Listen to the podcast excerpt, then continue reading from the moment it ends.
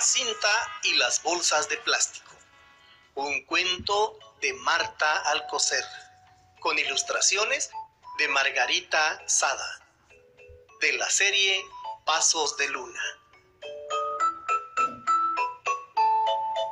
Hace dos días, Jacinta llegó con sus papás a vivir a la Ciudad de México y por primera vez acompaña a su mamá al mercado la mamá de Jacinta va llenando su canasta de naranjas, tunas, plátanos, jitomates, cebollas, cilantro, zanahorias, vaina para los canarios. Cada alimento va envuelto en una bolsa de plástico. Jacinta las cuenta. Son once. En casa, mamá saca de las bolsas de plástico todo lo que compró y lo acomoda en su lugar. Mamá y Jacinta doblan con cuidado todas las bolsas de plástico que les dieron en el mercado y las guardan en un cajón para volver a usarlas. También en la tiendita de la esquina les dan todo en bolsas. El café, la leche, los huevos, la gelatina de limón. Mm. Dos veces a la semana doblan y guardan las bolsas para cuando se ofrezcan. Un día las bolsas de plástico ya no cabían en el cajón. La mamá de Jacinta las empezó a guardar también en la alacena, dentro de las ollas, en el horno, en todas partes. Habían bolsitas de todos los tamaños y colores. ¿Por qué no las tiras? preguntó Jacinta, cuando encontró una dentro de su taza favorita. La mamá de Jacinta le contó a su hija que cuando era niña escribía en su cuaderno de la escuela por los dos lados. Usaba todas las rayas y todas las hojas. En su casa, las cáscaras eran para los cochinos y para las gallinas. Los huesos se los comían los perros y la ropa pasaba de hermano a hermano, a veces adornada con parches de colores su papá hizo un columpio con una llanta vieja que encontró un día. A ella le enseñaron que las cosas no se desperdician. Por eso no quiere tirar las bolsas de plástico, aunque nadie las utilice. Fue entonces cuando la plaga de bolsas de plástico empezó a apoderarse de toda la casa. Primero en la cocina, luego llegaron al baño, Después ocuparon las recámaras. Jacinta encontraba bolsas por todos lados. Una muñeca por poco se asfixia dentro de una bolsa de plástico. El primero que protestó en voz alta por esa invasión fue el papá de Jacinta, cuando un domingo en la mañana se levantó y quiso rasurarse, pero su navaja estaba perdida entre 10 bolsas de plástico. Hasta dentro de sus calcetines habían bolsas y bolsitas. ¡Eh! Estas bolsas de plástico no sirven para nada, gritó el papá, colorado de coraje. Jacinta se levantó de un salto y pensó, papá tiene razón. Mamá bostezó en la cama. Oh. y asintió con la cabeza.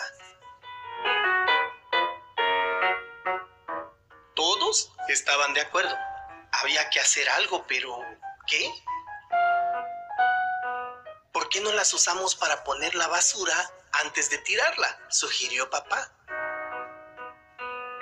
Oh, oh, la basura la guardamos en los botes de basura un bote para las cáscaras y los restos de comida y otro para todo lo demás.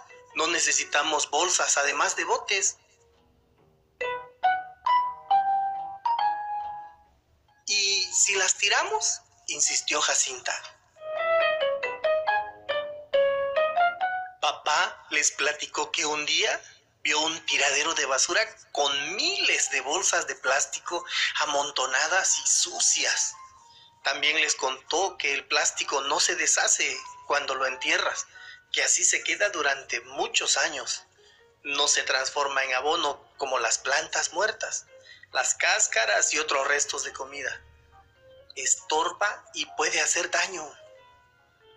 La mamá de Jacinta, que vivió de niña cerca del mar, recordó que una vez encontraron un delfín muerto en la playa. Su intestino se tapó por haberse tragado una bolsa de plástico. Así que nadie quiso tirar las bolsas de plástico a la basura. ¿Y si le regalamos las bolsas al señor de la tiendita? Se le ocurrió a la mamá de Jacinta. Pero si él nos la regala a nosotros, dijo el papá. De todos modos, fueron a preguntarle, pero el tendero no las aceptó. Vayan a la fábrica de bolsas de plástico, de seguro ahí se las compran. Sugirió y les dio la dirección.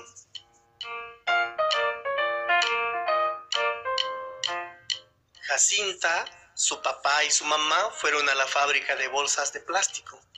Claro que sí, las aceptamos, dijo contentísimo el encargado de la fábrica. Con ellas vamos a hacer más bolsas de plástico. ¿Cómo? preguntó Jacinta. Sí, niña, vamos a reciclar las bolsas que nos den ustedes las metemos en aquel tubo y allí se van a mezclar con otras sustancias. Calentamos la mezcla, las bolsas se deshacen y de ese menjurje hacemos otras bolsas. Pero entonces, ¿van a romper las bolsas que les traigamos? Preguntó Jacinta. Sí, haremos con ellas bolsas nuevas. ¿Y para qué necesitan bolsas nuevas? para guardar las frutas, las verduras y todas las cosas que la gente compra. Nos piden mucho las bolsas de plástico en estos tiempos. No las destruyan, pidió Jacinta. Están casi nuevas. La gente las quiere nuevas, pequeña, completamente nuevas.